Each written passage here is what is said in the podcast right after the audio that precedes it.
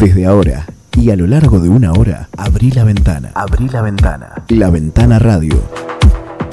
Comenzá el día informándote de lo más importante, resumido y actualizado, en Forti 106.9. La Ventana Radio, con la conducción de Carlos Graciolo. Deja que entren las noticias. Abrí La Ventana Radio.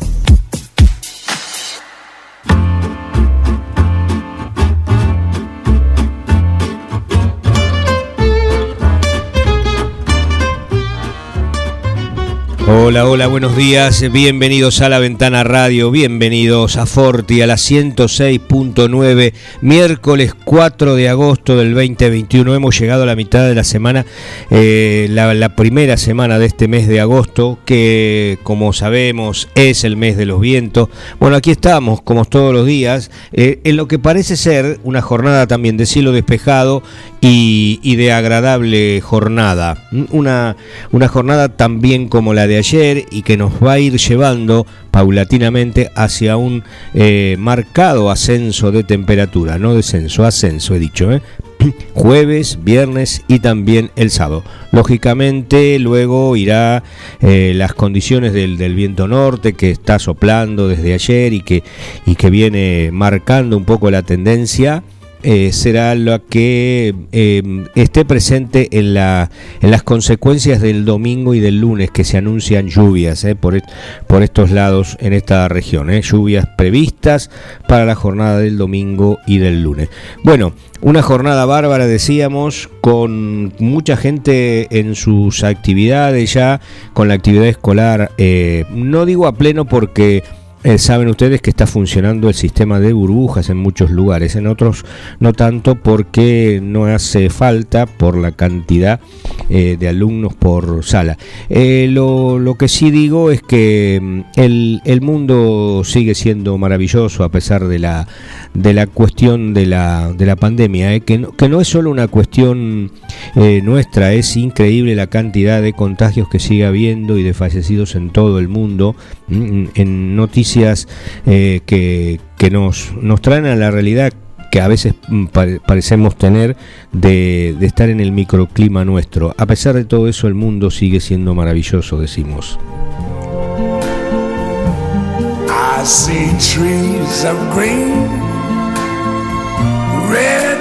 Roses too. I see them blue for me and you. And I think to myself,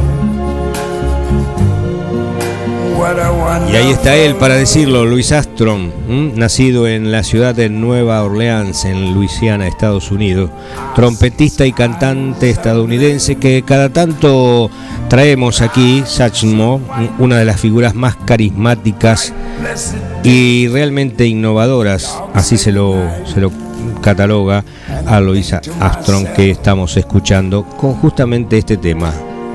El mundo es maravilloso.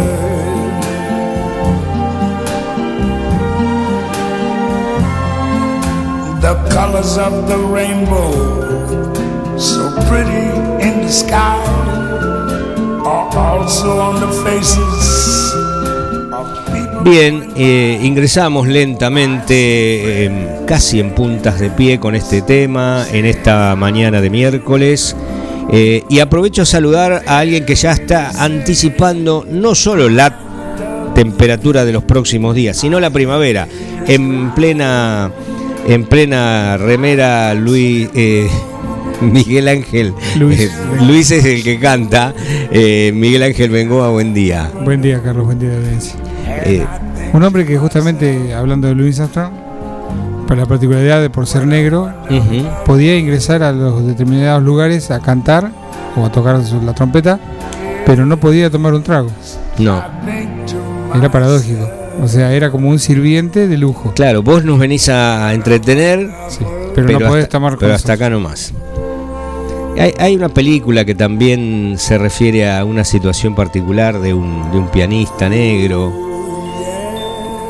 que, también le ocurría. Él andaba de gira por todo el país, pero eh, creo que es la que eh, su, su chofer es... Eh, el, el actor argentino radicado en Estados Unidos. Ah, no, no, recuerdo esta película. Sí, que es muy hincha de San Lorenzo. Ah, sí. ¿Eh? ¿Eh? Vamos por ahí, ¿no? Nos falta el nombre. Ni que estuviéramos haciendo un concurso. Obvio que no vi, no vi, la película, sí. No, es una película muy interesante que, que también tuvo, tuvo sus, sus premios. Sí. Eh, o por ahí estoy confundiendo alguna película con otra. Suele ocurrir eso. La gran democracia del norte que no permitía a sus ciudadanos ni votar ni compartir espacios públicos. Sí, ya, ya nos va a salir. y era, era muy. Aparte, estaba muy mal visto las uniones interraciales. Estaban muy mal vistas. Bueno, también la película que habla sobre las tres eh, científicas o investigadoras de la NASA en los primeros épocas, cuando los primeros eh, cohetes al espacio estaban severamente restringidas las facilidades que tenían para lo más elemental, a un baño les quedaba lejísimos, eh, bueno, eh, y estaba segregada esa situación. Eh, muchas de esas cuestiones siempre se, suelen recordar. Hoy había en Infobae una, una situación a raíz de alguna matanza, de alguna crueldad de ese tipo, que a veces por una sola, un solo hecho desencadena una serie de sucesos dramáticos, donde, bueno, en la mayoría de las veces la raza negra es la, la víctima, ¿no? Recuerdo una película de los años 80 y 90 más o menos, de Mississippi en llamas. Bueno, claro, e, es un poco la, la mm, eh, que refleja una situación allí, un estallido ante la brutalidad o la supremacía de la raza blanca, el estallido, ¿no? Sí, sí, sí. Vamos Van unos agentes federales del, FBI a controlarlo y se dan cuenta que quién, quién, es el que tiene razón y quién no. Bien, ya vendrá José María Google a auxiliarnos en cuanto a lo que decíamos al principio. Eh, eh, en, esto de las efemérides siempre hay algunas cuestiones que uno se, se pregunta eh, cómo era la vida de, algunos tipos, ¿no? De, cuánto de, aventura o, cuánto de, de querer descubrir y cómo era la existencia de esas personas. Porque a los 50 años, en 1526, murió nada menos que Juan Sebastián Elcano, todos recordábamos ese nombre, ese apellido, eh, de nuestro paso por la escuela, de aquellos navegantes que salían de España o de Portugal o de otros lugares. Por los famosos adelantados. Claro, por estos pagos anduvieron ellos, más que nada los españoles y en algún caso los portugueses. A otros continentes fueron holandeses, belgas, franceses. Bueno, eh, eh, él muere en pleno Océano Pacífico. Eh, y fue el que primero dio la vuelta al mundo porque completó la expedición del portugués Fernando de Magallanes, que eh, había descubierto el estrecho que lleva su nombre en el extremo sur de Sudamérica, allí donde pasamos del Atlántico al Pacífico o viceversa. Eh, pero digo, cuánto de, todo de aventura, cuánto de interés. Eh. el que verdaderamente hizo el viaje de Colón, el viaje que tenía previsto dar la vuelta. Claro, Colón quedó en, el camino. claro, él, eh, salió hacia las Indias haciendo el otro recorrido como vos apuntabas ayer y se, mm, se topó con una, con un obstáculo, ¿no? Que era una maravilla justamente lo que era América. Digo, digo que es que eh, la vida era también mucho más tranquila, mucho más bucólica, más serena. Eh, difícil también. Sí, mucho más difícil, con cero de comodidades. Cuando vos comentaste que salieron en, agosto la expedición de Colón, estaban bastante cabreros los, marineros porque llegaban y faltaban eh, provisiones y faltaba de todo. Fue sobre la hora. Sí, sí. El, el gol o, o tierra de, de Pinzón fue, ¿no? No, eh, Rodrigo de Triana. Rodrigo de Triana, sí. Eh, Hay una anécdota simpática, Rodrigo de Triana. Había para quien descubriera primero la tierra, había una recompensa en monetario, no sé, en piezas de oro, me imagino, alguna cosa así, y una camisa de seda. Si volvías. Si volvías, obviamente. Porque había que hacer la vuelta también. Pero bueno, había puesto esa, esa recompensa que daban los reyes. Y, le dieron la camisa de seda a don, Rodrigo de Triana, pero no le dieron el monetario y se lo quedó a don Cristóbal. Claro. Así Un ladri también, don Cristóbal. Empezamos. Así empezamos. Y trajeron la herencia. Eh, digo, de estos tipos o de esa eh, tranquilidad o algo bucólico, 1693 El monje benedictino y maestro bodeguero francés Don Pierre Perignon descubre, descubre por accidente el champán cuando intentaba crear un vino blanco con uvas tintas y no, no pudo retirar las burbujas producidas por la fermentación. Eso ocurrió en la abadía de Hauvilles de Epernay, un pueblo de la región francesa de Champagne, y de allí el nombre del el vino espumoso. Alguien también le puso su marca, Don Periñón. Sí, sí, utilizaron. No sé si es de origen argentino, francés, vaya a saber, eh, no andamos mucho. Lo homenajean ahí. Eh, sí, exactamente, la marca del champán. De allí viene el nombre. Y justamente ahora nos enteramos que hay marcas de origen y no podemos ponerle a un vino que hacemos acá champán, sino vino espumante, etcétera. Claro. El champán se hace en champán. Nada más. Nada más. O sea, como una marca registrada. Sí, sí, sí. Una, marca de origen se llama. Como el queso azul, que antes era Roquefort y eso. Exactamente.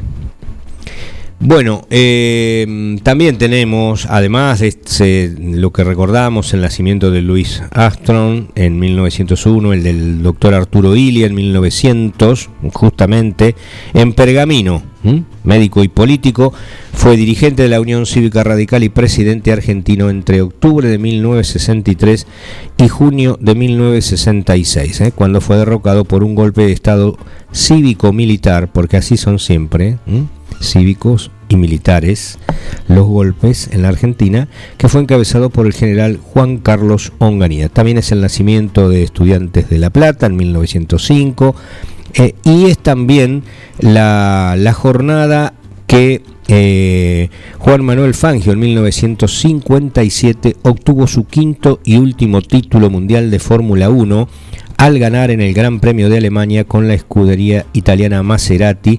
Eh, el circuito es el de Nürburgring, una de las mejores y más recordadas carreras de la historia de ese deporte. Fue justamente cuando allí se coronó por última vez Juan Manuel Fangio, ¿eh? ídolo de los argentinos también. Recordamos en 1976 el asesinato del obispo de La Rioja, Enrique Engelelli, a los 53 años. Él conducía una camioneta, regresaba de oficiar una misa en Chamical. Eh, su asesinato fue simulado por agentes de la dictadura cívico-militar también, como un accidente automovilístico. Eh, luego, mm, Angelelli fue mm, beatificado como mártir en odio de la fe por el Papa Francisco en el año 2019. Hoy queremos en celebrar, aplaudir, reconocer a los panaderos. Es el Día Nacional de los Panaderos en conmemoración de la fecha de 1887 en que se fundó la asociación, eh, o mejor dicho, una sociedad, la Sociedad Cosmopolita de Resistencia y Colocación de Obreros Panaderos, eh, el primer sindicato de esa profesión en el país. Bueno, allí había mucho de movimientos eh, anarquistas y todas esas situaciones que dieron esa creación, eh, estaban lejos de tener un día de celebración, no, pensaban en eso, sino en las condiciones laborales y, de pago también de, aquellos años, jornadas de mucho más de 8 o 10 horas de trabajo.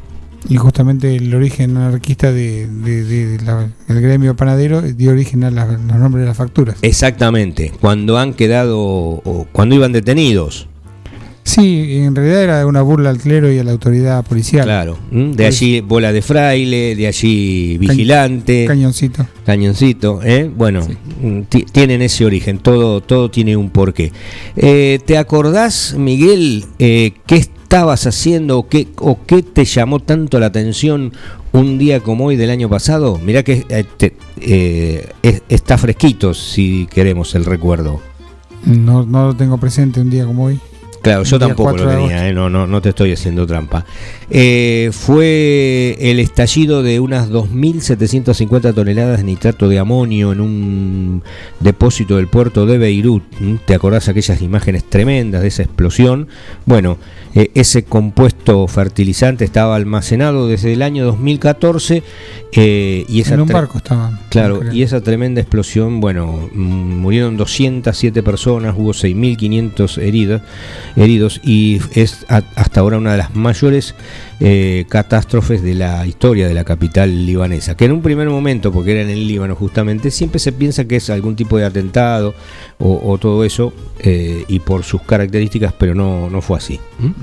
Eh, fue, fue esa explosión que, bueno, se... Mm, fue una negligencia más que un atentado. Sí, exactamente. Fue más, no, no, está, está lejos de eso, pero almacenado allí esa, mm, ese sustancia es compuesto, esa inestabilidad, es fertilizante. bueno, justamente semejante cantidad. Se utilizó para, para los atentados todo el, todo el tiempo, en la y en, y en la Embajada de Israel. Bien, salimos de esto hay algunas buenas noticias que tienen que ver con, lo que dijimos al comienzo, que había eh, una, tragedia permanente con el tema de la, de la pandemia, con, con cifras eh, que, siguen dándose en todo el mundo. Me quedó una efeméride, perdón, del nacimiento de Barack Obama, un día como hoy. Mira vos, que fuera presidente de Estados Unidos. Sí, que cambiara un poco el, rumbo de, por ser un presidente morocho. Sí, no tan negro, pero morocho ya. Después vino Trump y también modificó muchas cosas. Y ahora están de vuelta eh, los, demócratas. Claro. Eh, con algún gran problema, diría, más que pequeño, gran problema en el estado de Nueva York. ¿eh? Pidiéndosele la renuncia a través de Biden mismo, el mismo presidente, al gobernador, no al alcalde, ¿eh? al gobernador, de Nueva York por, por una cuestión de de acoso. De acoso sexual. Sí. ¿Mm? Por ser de su mismo partido, es demócrata también. Claro, le está pidiendo la, renuncia. Renuncia el señor Cuomo. Así se llama. Andrew Cuomo. Bien, eh, decíamos que una de las principales situaciones tiene que ver con, eh, más allá de las cifras, que siguen siendo altas, siguen siendo preocupantes. Ayer hubo en el país 14.850 casos y hubo otra vez 405 eh, fallecimientos. Eh, también el 9 de julio fue, fue sorpresiva la, cantidad de casos que se dispararon. Eh, por allí en, la conferencia de prensa, que luego vamos a ver si podemos tener algún testimonio, la doctora Bollo explicó eh, o intentó explicar diciendo que había un pequeño aumento de casos y también las redes jugaron su parte porque la juzgaron como que si le parecía que era poco que ayer en una sola jornada hubo 74 74 nuevos casos, lo atribuyó un poco a la a la anotación de los testeos durante el fin de semana, eh, pero lo cierto es que eh, volvimos a superar la cifra de 400 eh, y, es bastante alta más, más allá de los 400, 442. Por un lado viene bien que haya más testeos porque se está detectando más. Sí, el centro de detección rápida ha ayudado en esto. Eh, pero también eh, ahí mencionó un poco eso, eh, de la mayor positividad. No, no, ha, no ha bajado, no ha bajado. él dijo entre un 34 y un 35% las personas que se van a isopar que dan positivo. Eh, eso nos da un panorama de que la circulación viral es alta, dijo Miñez, que mm, también mm, mencionó que por efectos de la vacunación muchos cuadros no se están agravando. Eh, hablando de testeos, ya que estamos, luego vamos a dedicarle un tramo a la conferencia de prensa de ayer. Eh, hoy van a realizarse esos testeos rápidos en Patricios. Va a ser a partir de las 13 y hasta las 15 horas. Y mañana va a ser se van a realizar en Carlos María Naón desde las 10 hasta las 12 horas. Son las dos nuevas localidades elegidas eh, por, por, la Municipalidad de 9 de Julio eh, en estos eh, testeos que se habían anunciado, que se iban a dar con anticipación. Bueno, esto ya se conoció ayer.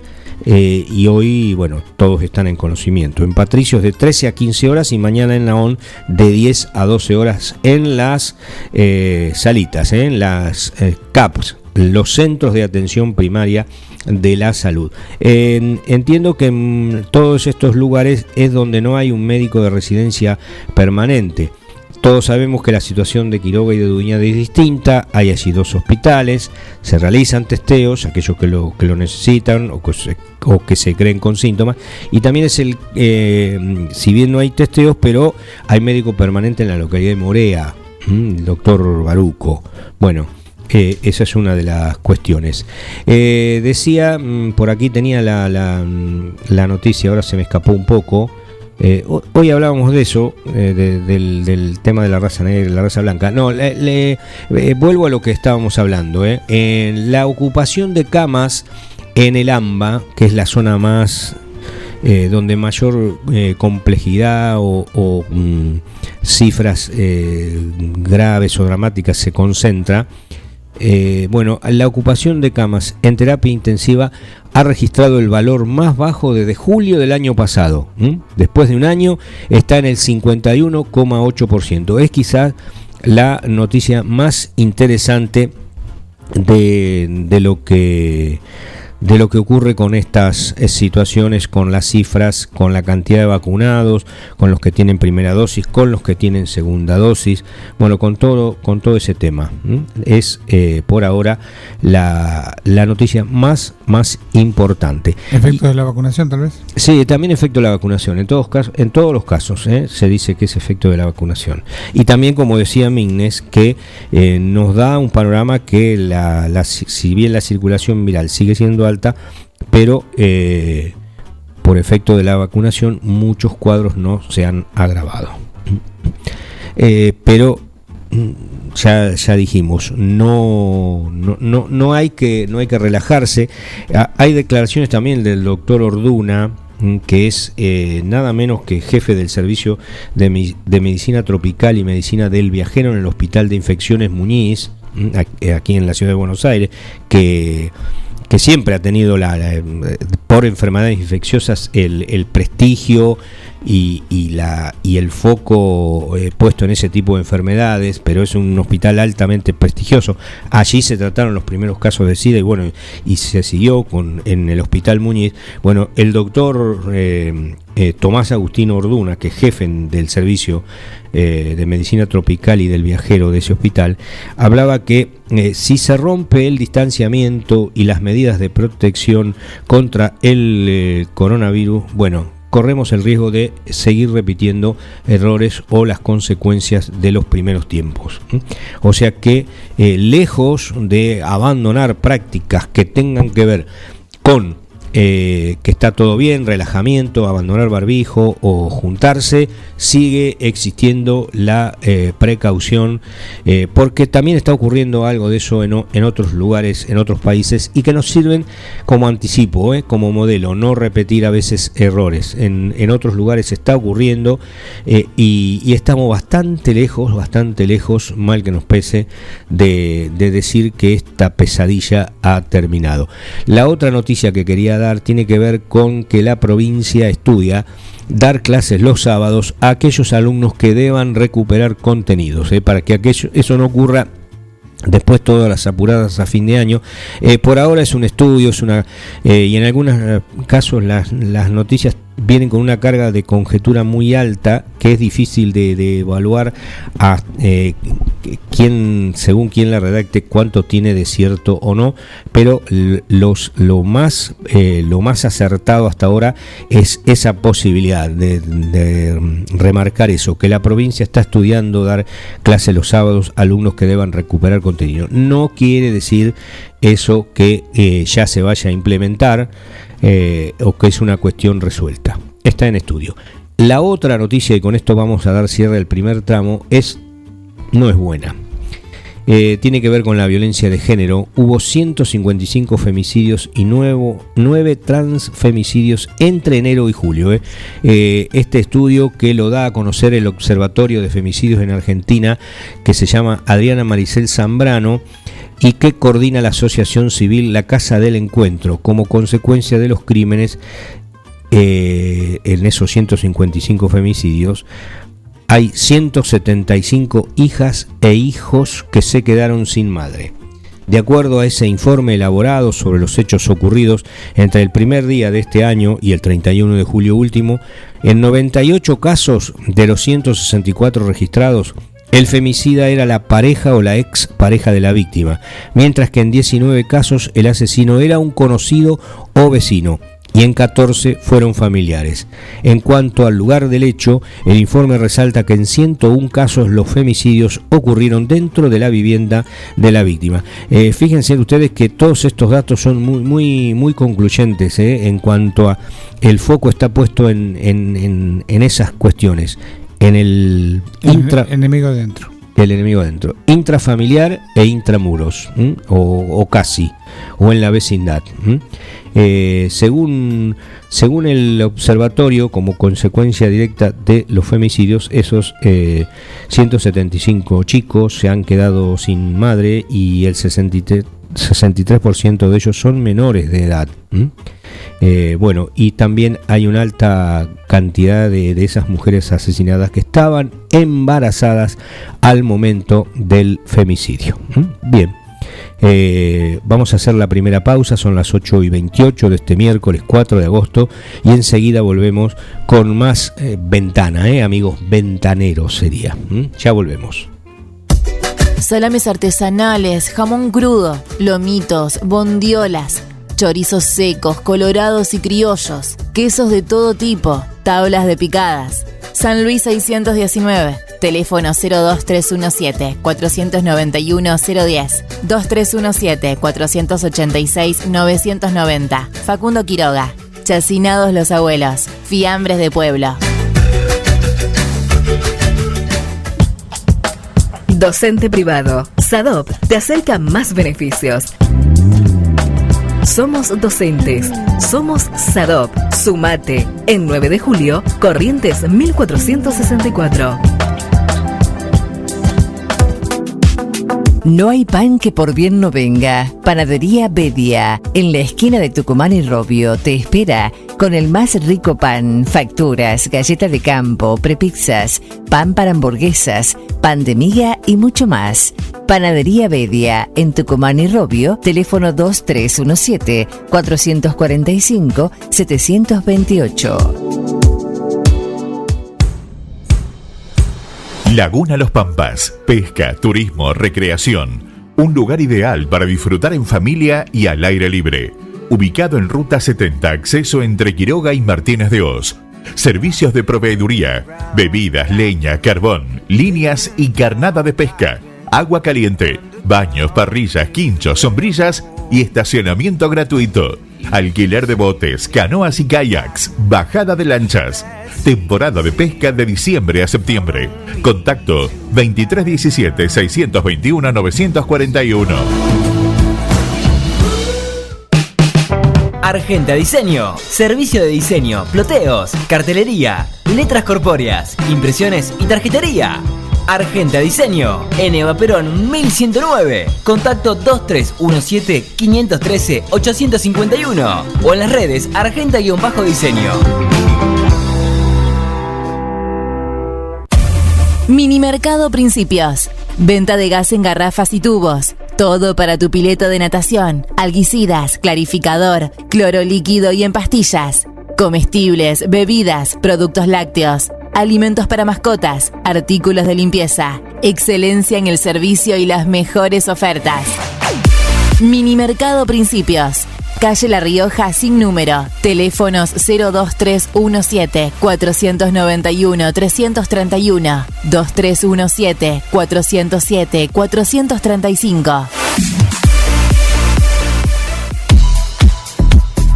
La Ventana Radio en Forti 106.9. La Ventana Radio con la conducción de Carlos Graciolo.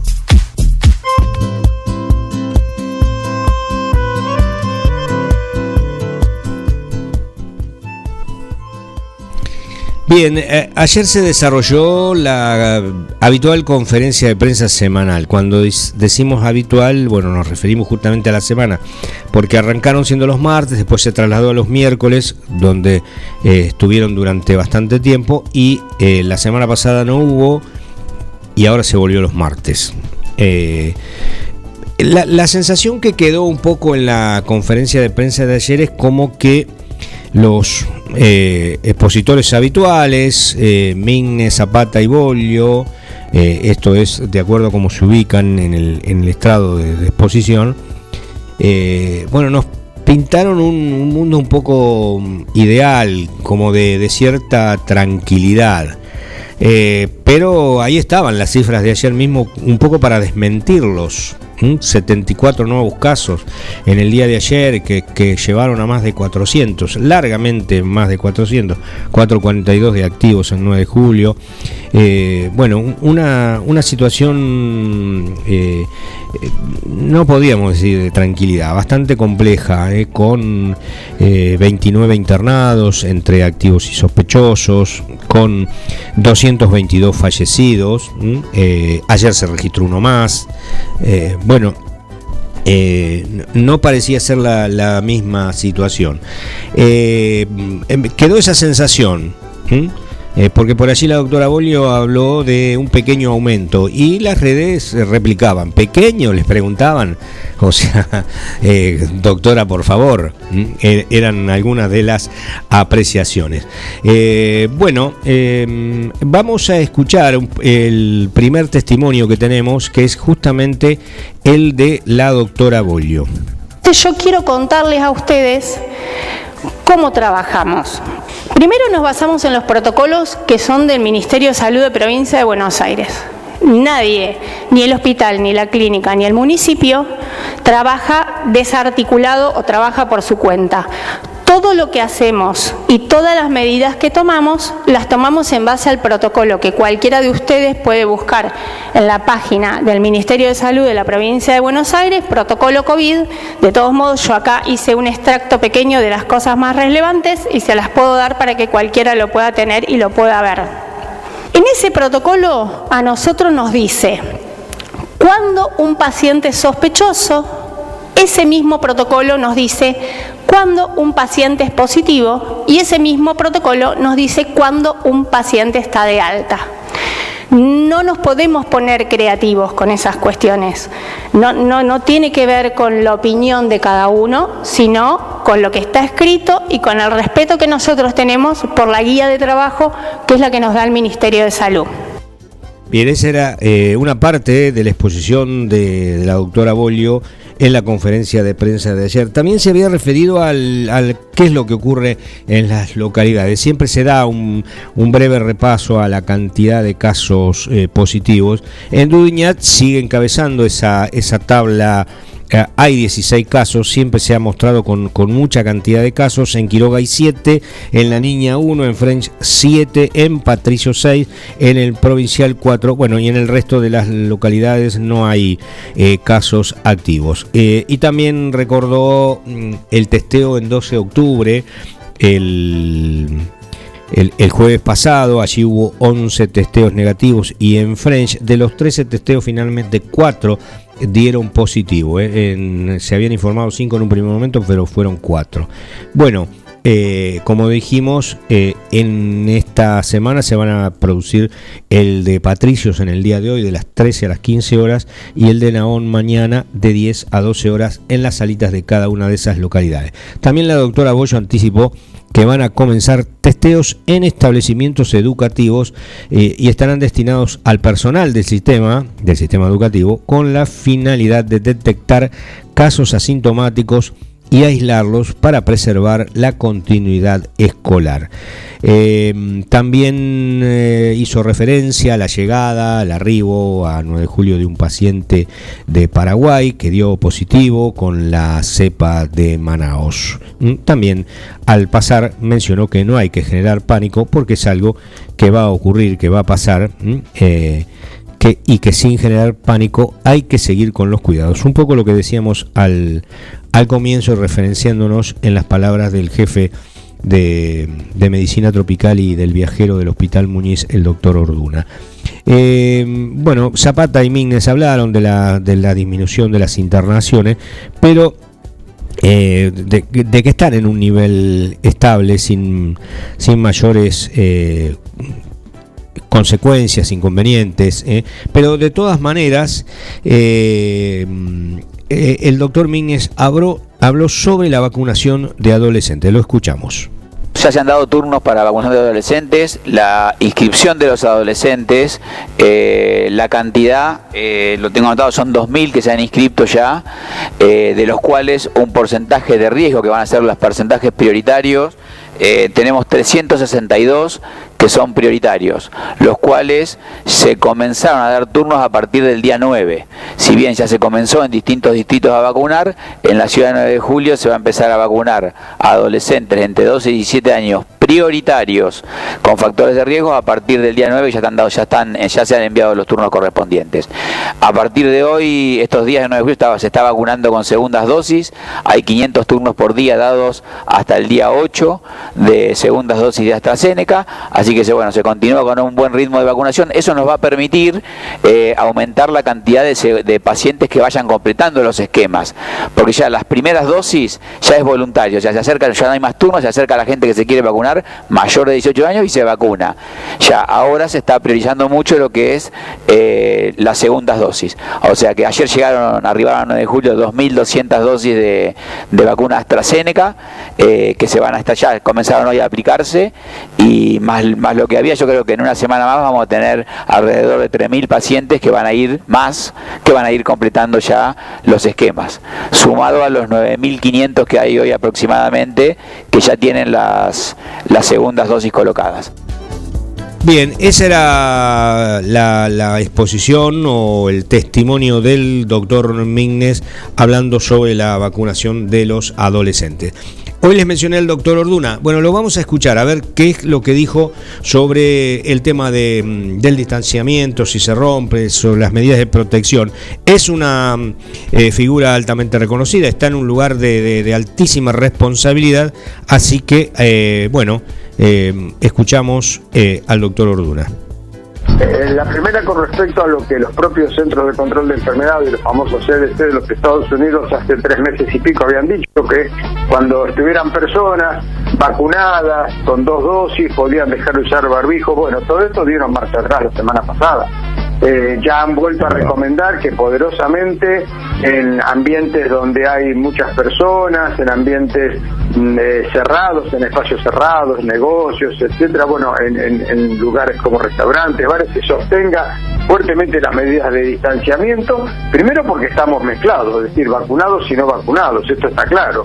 Y en algunos lugares, como pasa en Estados Unidos, los porcentajes, de acuerdo a cada una de las provincias o estados, pueden ser importantes de no vacunados, por lo cual hubo una marcha atrás con respecto a eso. Bien, clarito. Eh, ojo con eso, no, no, no hay que bajar la guardia, ¿eh?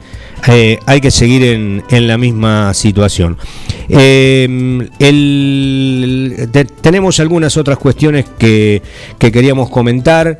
Eh, esta es muy breve, mm, también es un poco dolorosa. La, información muchas veces está cruzada por, está cruzada por estas situaciones. Eh, hoy hay tres nombres propios, son los de Cristian Ragazzoni, Gabriel Fedeli y Pablo Silva que son los tres bomberos eh, fallecidos en el incendio de ayer en el en 3 de febrero eh, eran velados en el cuartel. Hoy es probable que escuchen en algunos lugares la sirena es en adhesión en, al duelo que, provoca el fallecimiento de tres compañeros.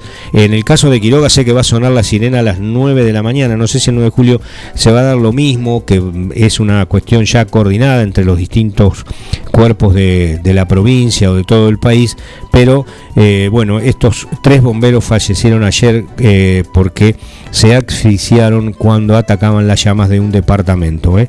El intendente de 3 de febrero, Diego Valenzuela, decretó un duelo de 48 horas en su honor. Ya volvemos. No hay pan que por bien no venga. Panadería Bedia, en la esquina de Tucumán y Robio, te espera con el más rico pan, facturas, galleta de campo, prepizzas, pan para hamburguesas, pan de miga y mucho más. Panadería Bedia, en Tucumán y Robio, teléfono 2317-445-728.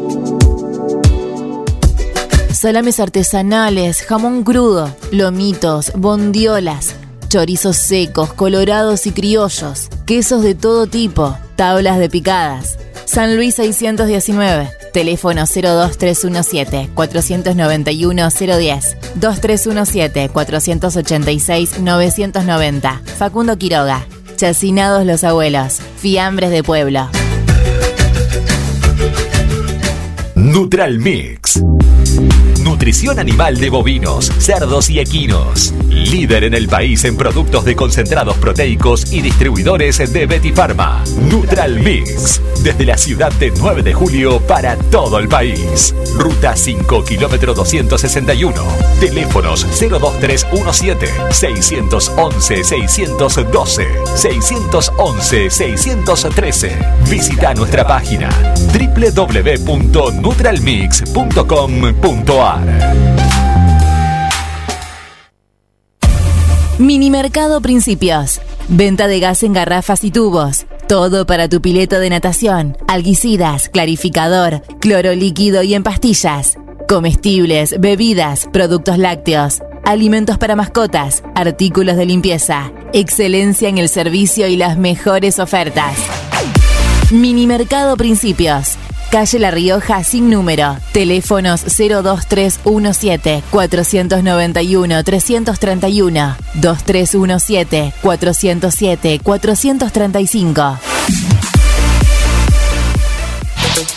¿Se te rompió el teléfono y lo necesitas urgente? Tenemos la solución. En Locos por el Celu arreglamos tu equipo antes de que se le termine la batería. Además, contamos con amplio stock de equipos liberados y una exclusiva línea de accesorios para que te lo lleves protegido. Robio 852. Locos por el Celu. Todo lo que necesitas para tu teléfono en un mismo lugar.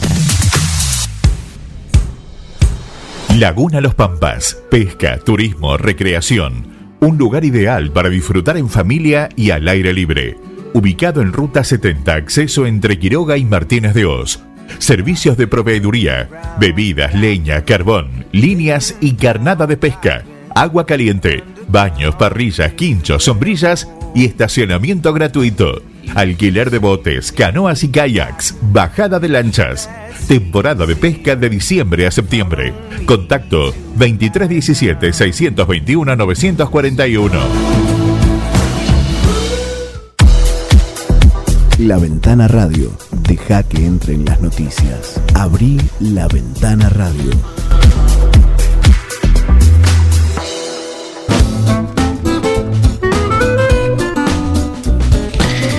8.44 de la mañana, eh, encaramos el último tramo de la ventana radio del día de hoy, miércoles 4 de agosto del 2021. Queríamos eh, cerrar un poco el comentario que tenía que ver con el fallecimiento de los tres bomberos ayer asfixiados durante el incendio que combatían en el partido de 3 de febrero en caseros precisamente, va a haber un toque de sirena, es algo dispuesto en forma eh, unánime para todos los cuerpos de, la provincia, eh, por eso hoy a las 9 va a sonar esa sirena en adhesión al duelo decretado por 72 horas, eh, con la bandera a media hasta en, todos los cuarteles. entramos en la ventana deportiva en este último tramo, empiezo yo, que soy el dueño de la pelota, y después le doy el pase a Santiago Graciolo, que es el dueño de la llama olímpica. ¿Mm?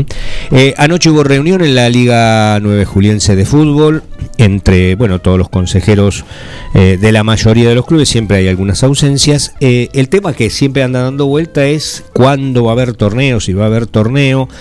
Eh, hubo algunos avances, hubo novedades, pasaron cosas.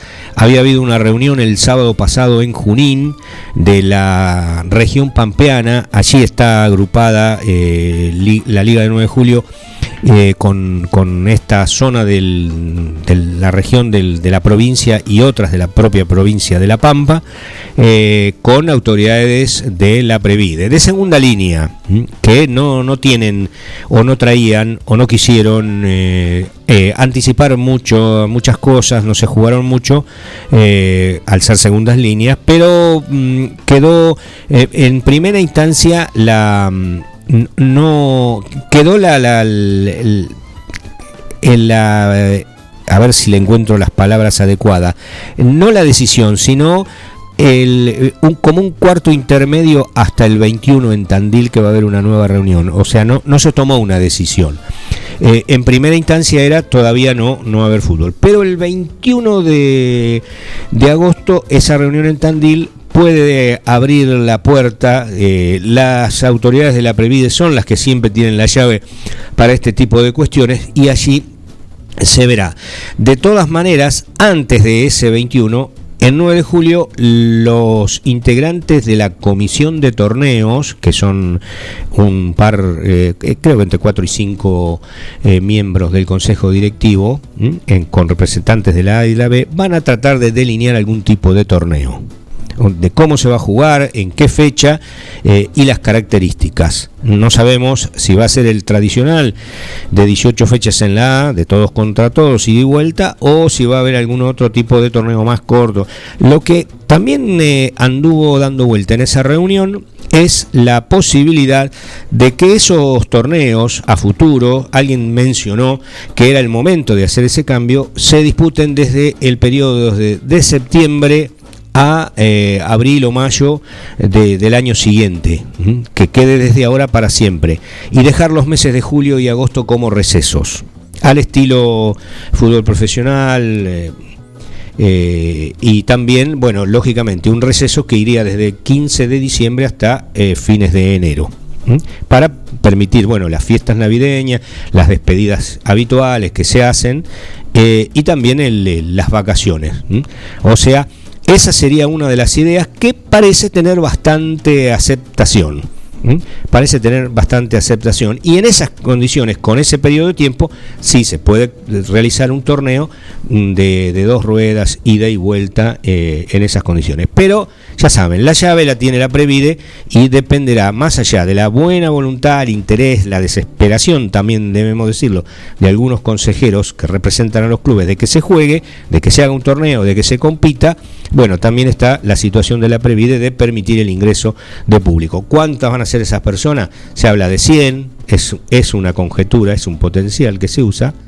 Eh, y también la, hubo alguien que le sugirió a la liga, que sugiera a su vez a los clubes, que eh, vacunen a sus jugadores, sobre todo a la mayoría, porque algunos eh, tienen sus jugadores con, con vacunas, vacunados, pero que la liga no imponga, porque tampoco la vacuna es obligatoria, pero que eh, mm, emita un comunicado invitando a los clubes que sus jugadores eh, sean vacunados. Eso es todo. Cuando haya más novedades, acá las tendrán, pero bueno, tenemos una información bastante cerca. Santiago Graciolo, buen día. Buen día, Carlos, buen día, Miguel. Eh, una consulta respecto a lo que venís comentando. Respecto al público que acuda a los diferentes eh, estadios o a las diferentes canchas del fútbol local, eh, ¿vacunado necesariamente será un requisito? ¿Se habló sobre eso? No, no se habló sobre eso. No se habló sobre eso, pero eh, hay una cantidad de... pero ¿quién lo va a controlar? Sí, hubo, pero una, una consulta. Perdón, con el, el mismo. acreditando que estás vacunado en, la el celular misma. Claro, bueno. bueno, sí, sí, vos fuiste un paso más adelante ya con una cuestión digital. Sí. Eh, pero vayamos al ámbito bueno pero se, para un fútbol un fútbol con vamos a ver, vayamos al ámbito de lo analógico. cuáles son papel. cuáles son las exigencias de la Previde. Con el cartoncito. Son exactamente no una primera instancia podría ser esa acreditando también la identidad del cartón a los a los allegados que están en las canchas de Buenos Aires del fútbol profesional no en las de Buenos Aires a esos 70 o 100 se les está pidiendo algo en cuanto a vacunación sí. No claro porque de hecho los allegados que son ya muchos más de los normales. Depende del lugar que ocupan en el estadio, pero a los allegados acudían a, los estadios, a las diferentes canchas, antes de, que comenzara la vacunación. Entonces, si no estaban vacunados y ya iban al estadio, imagino que ahora no es un requisito justamente condicionante para la presencia de, esa dirigencia, ese grupo de allegados. Eh, ahora, de, acuerdo a la zona donde estás en el estadio, que entiendo que es zona 1 y zona 2, la zona 1, que es la, la, donde están los jugadores, los protagonistas del evento, la zona vestuarios, toda esa zona eh, de, muchísima intimidad que a veces el público general no acude, no accede, ahí hay que estar con hisopados negativos. No, no, no, no, no solamente vacunado sí o vacunado no, sino que hasta presentar la, la, la, la, prueba donde no, no tenés justamente el virus en las últimas horas. Bien, vamos a ver, vamos a ver cuáles son las exigencias y cuál es el límite. De, si son 100 personas, si es libre, si son 200. Si son 200, creo que vamos a estar en una situación bastante normal, porque a veces no hay ni, ni siquiera esa cantidad de gente en una cancha también seamos realistas. Solo en ocasiones muy especiales se supera a veces esa cantidad. Bueno, damos paso a los Juegos Olímpicos. Sí, porque lo que acaba de ocurrir es justamente una jornada que comienza en Argentina con una grata eh, alegría para el hockey femenino, el deporte que a mi modo de entender es el que mayor cantidad de mujeres convoca en la República Argentina, el que más ha crecido en los últimos años, el que tiene una deuda con los Juegos Olímpicos y hablo solamente de cuestiones de, metal, de, valores en cuanto al podio, porque desde Cine 2000, donde aquella primera camada que gestó justamente el, apodo, el mote de las leonas, eh, y nacieron allí en Cine 2000 en los Juegos de, Oceanía, desde entonces no han podido... Eh, digamos, conseguir aquel oro que se le viene postergando al hockey femenino, sí lo tuvo eh, la, versión o, la rama masculina en Río 2016, pero las, leonas, las mujeres, no han podido, después de dos finales olímpicas, eh, conseguir justamente el oro. Eh, han caído en un momento frente a Australia, justamente en signo 2000, y después más adelante frente a Holanda. una final que, que se va a repetir se va a reeditar justamente. A ver, en los papeles, eh, vamos a empezar por lo que ocurrió, a lo que acaba de ocurrir, que fue el triunfo de Argentina frente a India. Hablar de India y hablar de hockey es prácticamente como asociar el fútbol con Brasil o con Argentina. Eh, esa es la simbiosis o la, la, cuestión arraigada eh, en, esos, en esos pueblos con algunos deportes. Bueno, India y Pakistán, países de la zona, sobre todo de ese, de ese lugar del mundo, de ese sector de Asia, han sido eh, grandes gestores del hockey a nivel internacional durante mucho tiempo, a veces con algunas dificultades organizativas, eh, algunas dificultades dirigenciales como para poder eh, encasillar o encarrilar todo ese caudal de jugadoras y de jugadores que, pueden surgir en países tan poblados producto de esto, bueno, no, no, es común o no es habitual que presenten selecciones competitivas eh, en diferentes certámenes. Sí, son siempre animadores, pero hasta ahí llegan. Bueno, las chicas de, la India hoy llegaron a una semifinal olímpica, perdieron frente a Argentina 2 a 1 de esta manera van a, jugar justamente por el bronce frente a Gran Bretaña en algo que tendrá seguramente alguna mirada del ámbito del, tiempo pasado en cuanto a, la cuestión de que India fue en algún momento colonia de, la, de Gran Bretaña justamente. Respecto a Argentina, respecto a las Leonas, bueno, jugarán su final frente a, para muchos seguirá siendo Holanda, para otros ya más puristas y más exigentes será Netherlands y quizás otro también le puede dar el sinónimo de Países Bajos. Lo cierto es que todo esto para decir que con las chicas de naranja serán eh, las, eh, las chicas con las que jugarán las Leonas, las rivales de las Leonas el próximo eh, viernes a partir de las 7 de, la mañana hora argentina, 19 horas horario local, el turno para que Argentina y Holanda se enfrenten en una nueva final olímpica. repetime el, horario. Viernes 7 de la mañana. Bien. La plata está asegurada.